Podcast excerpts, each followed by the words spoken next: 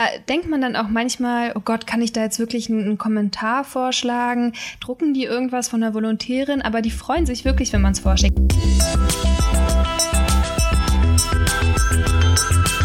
Herzlich willkommen bei Aufmacher, dem Podcast der Axel Springer Akademie. Dieser Podcast richtet sich an alle, die sich für unsere Ausbildung hier auf der Akademie oder auch den Beruf der Journalistin oder der Journalisten interessieren. Jede Woche begrüßen wir hier Absolventinnen und Absolventen und auch Volontäre, um mit ihnen über die Zeit auf der Akademie, die Ausbildung, ihre größten Geschichten, Aufmacher und vieles, vieles mehr zu sprechen. Heute zu Gast sein wird Kaya Klapser. Kaya Klapser war bis Juni 2019 hier auf der Axel Springer Akademie, hat ihr Volontariat bei Welt gemacht und ist dort jetzt die jüngste Redakteurin mit nur 23 Jahren. Letztes Jahr wurde Kaya ausgezeichnet und kam unter die Top 30 unter 30 im Medienbereich. Über das und vieles mehr möchten wir heute sprechen. Herzlich willkommen, Kaya. Hi. Wie hat denn das bei dir alles angefangen? Seit wann war für dich das mal Thema, dass du gesagt hast, ich möchte irgendwann mal Journalistin werden? Also ich habe relativ früh angefangen, wie glaube ich viele in der Branche. Ich war mit 13 Kinderreporterin bei Logo, das sind so Kindernachrichten vom ZDF und durfte da vor der Kamera prominente Personen interviewen. Also ich hatte zum Beispiel Frank-Walter Steinmeier im Interview oder Shakira und das habe ich ein paar Jahre gemacht und da hatte ich damals dann auch für mich beschlossen, okay, das macht so viel Spaß, das ist so cool, das will ich auch machen, wenn ich groß bin. Jetzt bist du hier zur Axel Springer zur Welt gekommen. Wie hat sich das denn ergeben? Also ich habe während meines Studiums ein Praktikum gemacht bei der Welt ähm, und ich weiß noch, am ersten Tag war ich, oder vielleicht war es auch am zweiten Tag, war ich unterwegs nach Hause und habe meinen damaligen Freund angerufen und meinte, ey, ich war jetzt irgendwie erst ein, zwei Tage hier, aber ich habe schon meinen ersten Text veröffentlicht und es ist so cool und es macht so viel Spaß. Ich will bei der Welt sein. Und, ähm, und ich habe, glaube ich, tatsächlich in dieser ersten Woche beschlossen, dass ich mich bei der Akademie bewerbe. War also ab dem Moment für dich einfach klar, du willst unbedingt hierher. Ja, also ich war, muss ich zugeben, erstaunt, wie vergleichsweise jung die auch die Politikredaktion bei der Welt war. Äh, wir waren damals schon die Hälfte Frauen und eben wie schnell man äh, so viel machen kann. Also ich dachte damals, okay, ich bin jetzt hier Studentin und wenn ich einen größeren Text in, meinem, in meiner Praktikumszeit veröffentlicht kriege im Blatt, dann wäre das super. Und dann hatte ich irgendwie ja in der ersten Woche gleich gleich zwei und habe einfach bemerkt, wenn man ähm, sein Thema pitcht, wenn man irgendwie den ersten Text gut macht, dann kann man echt recht schnell eben äh, viel machen. Und da ist nicht so eine lange Warteschlange wie vielleicht bei anderen Blättern, wo man erstmal irgendwie zehn Jahre warten muss, bis man seinen ersten Essay oder Leitartikel oder so schreibt. Dein Auswahlgespräch ist ja jetzt schon ein bisschen zurück. Kannst du dich dann noch daran erinnern? Ja, ja, sehr gut erinnern. Ich weiß noch, ich saß äh, zwischen zwei Typen, die beide so zehn Jahre älter waren als ich und alle für die Politikredaktion der Welt äh, dort waren und war erstmal total eingeschüchtert und dachte mir, um Gottes Willen. Aber dann ähm, ist das relativ schnell verflogen. Ähm, und ja, das, erstmal ist man natürlich ein bisschen auch eingeschüchtert von dieser Riege der Jury dort. Da saßen irgendwie acht, neun Leute, die einem dann so querbeet Fragen stellen. Aber es war sehr nett und äh, irgendwie auch sehr fair. Es gab äh, mir gegenüber zumindest keine fiesen oder besonders fiesen Fragen und ja, im Endeffekt habe ich es gut in Erinnerung. Hast du da Tipps, wie man sich darauf gut vorbereiten kann? Also ganz viel Zeitung lesen die Tage davor und vor allem am Tag selbst.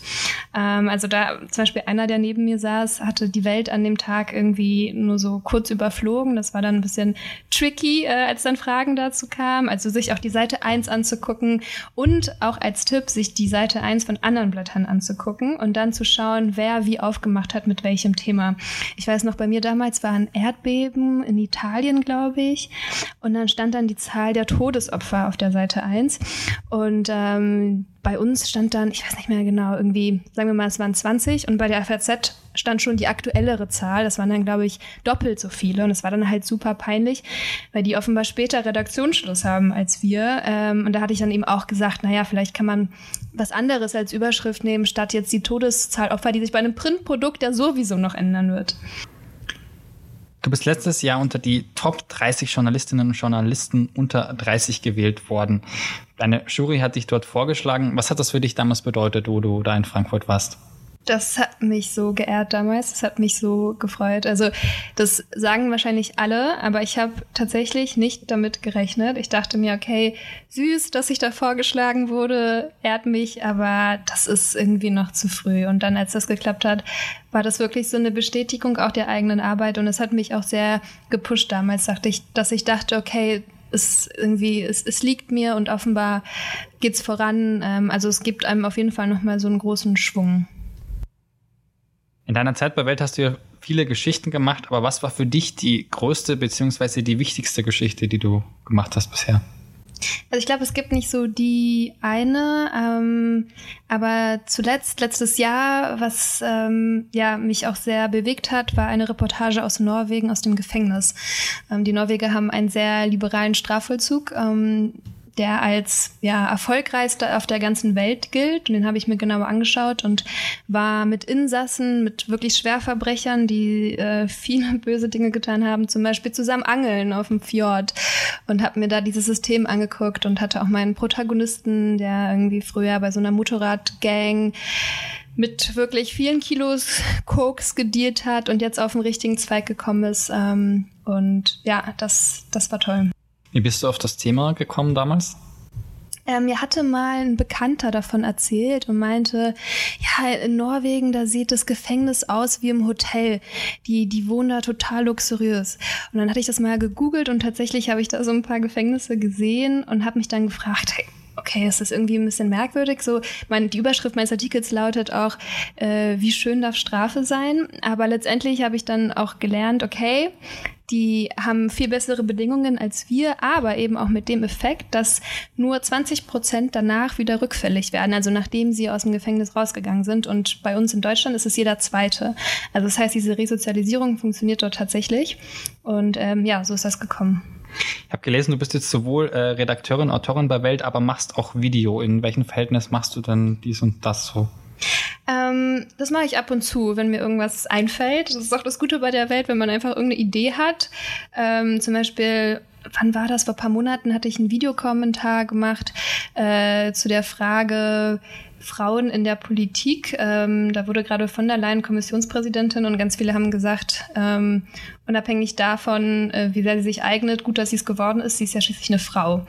Ähm, oder auch gut, dass AKK Verteidigungsministerin geworden ist. Wir brauchen irgendwie in dem Feld mehr Frauen. Und das habe ich so ein bisschen aufs Korn äh, genommen und hatte da zum Beispiel so einen Videokommentar zu aufgenommen. Oder auch einmal, da hatte ich mit einem Kollegen, äh, das fanden wir einfach lustig und dann haben wir das gemacht, wollten wir einen Test machen, ob man mit der U-Bahn oder mit dem E-Roller äh, schneller zur Arbeit kommt. Und dann habe ich die, die U-Bahn genommen und mein Kollege Philipp Kuhn den E-Roller. Und an der Stelle muss ich sagen, ich habe gewonnen. Es hat ihn zwei Tage geärgert.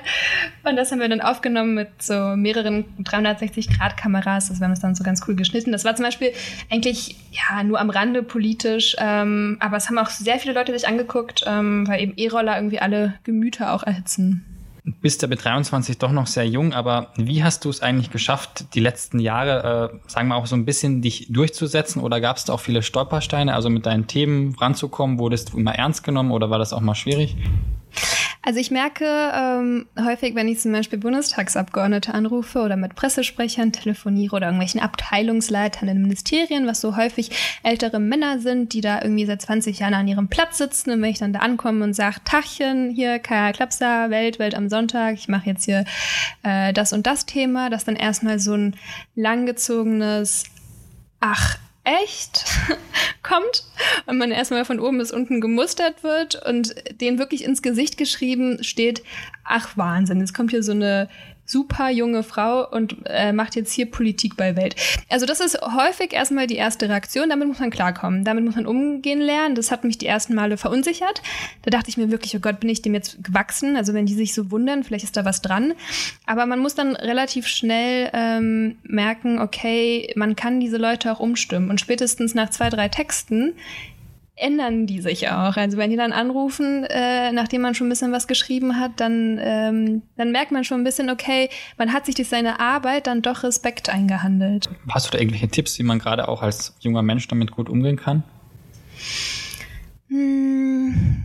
Ja, es ist nicht so einfach, muss ich sagen. Also ich verstehe auch äh, alle jungen, ja, also es sind nicht nur junge Frauen, darunter leiden auch junge Männer, aber ich glaube, in der Politik sind es vor allem junge Frauen, die, die damit hadern. Ich glaube, es ist wichtig, dass man Leute hat, die einen supporten, die einem irgendwie immer wieder bestätigen, hey, du hast es drauf. Also so eine Art Mentor, den man hat, der irgendwie einem zur Seite steht und dem man dann auch mal sowas erzählen kann. Wenn man eben so ein, so ein Aufeinandertreffen mit jemandem hatte, wo man den Eindruck hatte, die Person äh, irgendwie tra traut einem gar nichts zu, dass man das erstmal jemandem erzählen kann und dass man dann auch drüber lachen kann, das ist eh immer das Beste, dass man es versucht, dann mit Humor zu nehmen und sich denkt, gut, ähm, jetzt denkt er noch so über mich, aber soll er mal gucken, wie es jetzt weitergeht. So und was ich für Texte schreibe. War das jemals in deiner Ausbildung deswegen auch schwierig, irgendwie äh, die Leute von dir zu überzeugen? Also intern bei der Welt ähm, hatte ich damit keine Probleme. Also wir haben auch eine Ressortleiterin, ähm, die, die auch junge junge Leute sehr pusht und sehr unterstützt. Ähm, also da habe ich nie Probleme gehabt. Ich hatte auch den Eindruck, wenn ich äh, Themen vorschlage, wird genau hingehört, weil man eben auch als Welt eingesehen hat, okay, wir wollen mehr junge Leser auch an uns binden. Also weil man muss natürlich schon sagen, dass die Welt vor allem ältere äh, Leute lesen und deswegen ist man da auch besonders interessiert, was eine Frau mit 23 da zu sagen hat. Ähm, und das ist wirklich Gold wert. Und da denkt man dann auch manchmal, oh Gott, kann ich da jetzt wirklich einen, einen Kommentar vorschlagen? drucken die irgendwas von der Volontärin, aber die freuen sich wirklich, wenn man es vorschlägt. Man muss es schon selbst vorschlagen, also es kommt niemand zu einem und sagt, äh, hättest du nicht Lust, das und das zu machen, sondern es muss schon von einem selbst kommen. Aber wenn man es dann vorschlägt, dann sagen die meistens, danke, dass du gefragt hast, total gerne. Kaya, ich würde sagen, dann wird es jetzt Zeit für unsere Schlussfragen.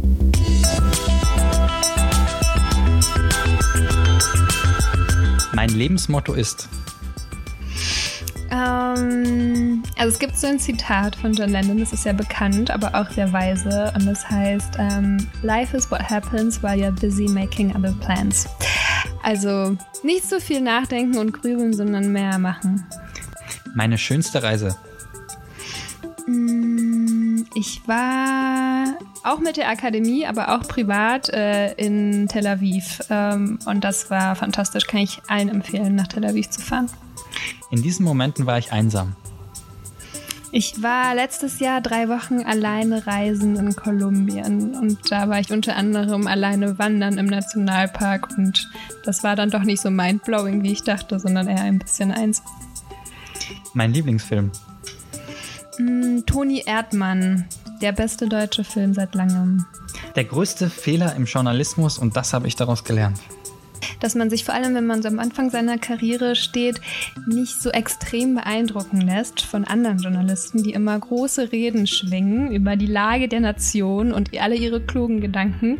Und häufig sind da natürlich auch kluge Gedanken dabei, aber es ist eben auch manchmal Kochen mit Wasser. Und dass man sich da nicht zu schnell von einschüchtern lässt und eben ja auch keine falsche Bescheidenheit bei sich selbst anlegt. Kaya, ich sag vielen Dank, dass du hier warst. Sehr gerne und äh, bis zum nächsten Mal. Bis dann, tschüss. Zusammenfassend lässt sich sagen, wenn ihr jung seid und Lust habt auf den Beruf des Journalisten, bewerbt euch auf jeden Fall. Es gibt wirklich viele junge Leute hier, die coole Geschichten umsetzen, Tag für Tag bei Axel Springer. Also nehmt diese Chance wahr, bewerbt euch und bis zur nächsten Woche.